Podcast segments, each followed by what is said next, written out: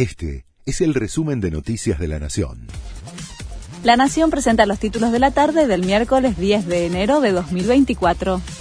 El gobierno anunció que llegó a un acuerdo con el FMI.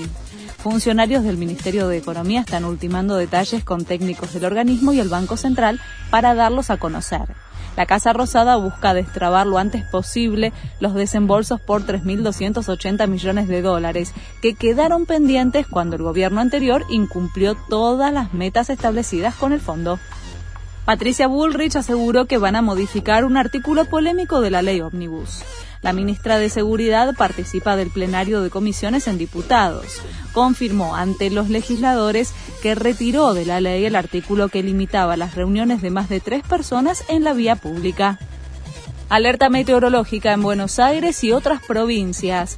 Es por posibilidad de lluvias intensas en varias regiones del país, que pueden estar acompañadas de actividad eléctrica, fuertes ráfagas y caída de granizo. En Entre Ríos, Corrientes y Santa Fe hay alerta naranja.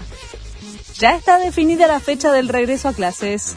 El 26 de febrero vuelven a las aulas los alumnos de la ciudad de Buenos Aires, Córdoba, Entre Ríos, Formosa, Jujuy, Salta, San Luis y Santa Fe. El primero de marzo será el turno de los alumnos de Buenos Aires, La Pampa, Tierra del Fuego y Tucumán. El presidente de Ecuador anunció que va a deportar presos colombianos. Es para mitigar la superpoblación penitenciaria ante la crisis de seguridad que afecta al país y que ya dejó 10 fallecidos y más de 70 detenidos. Podemos sacar 1.500 presos y dejarlos en la frontera. Y muchas gracias, quédense por allá, dijo Daniel Novoa. Este fue el resumen de Noticias de la Nación.